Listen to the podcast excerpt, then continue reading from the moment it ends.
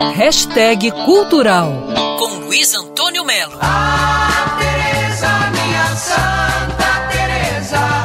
Ah, Teresa, minha santa.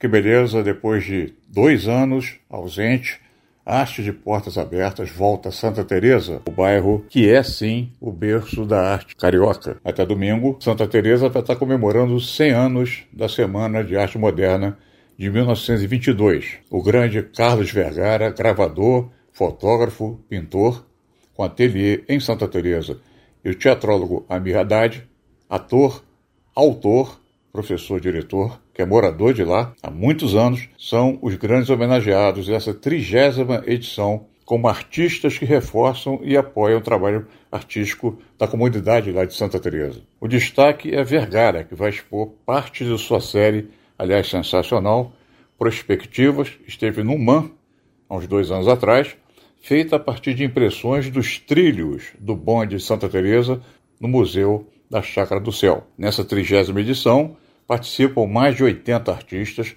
oito galerias, o Museu Chácara do Céu e os quase 30 ateliês abertos ao público.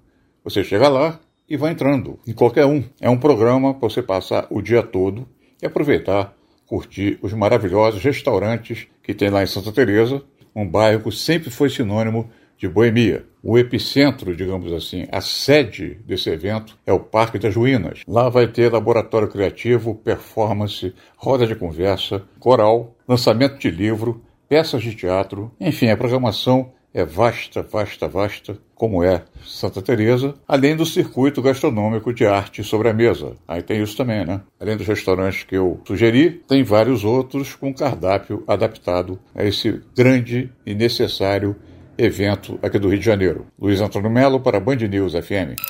Quer ouvir essa coluna novamente? É só procurar nas plataformas de streaming de áudio.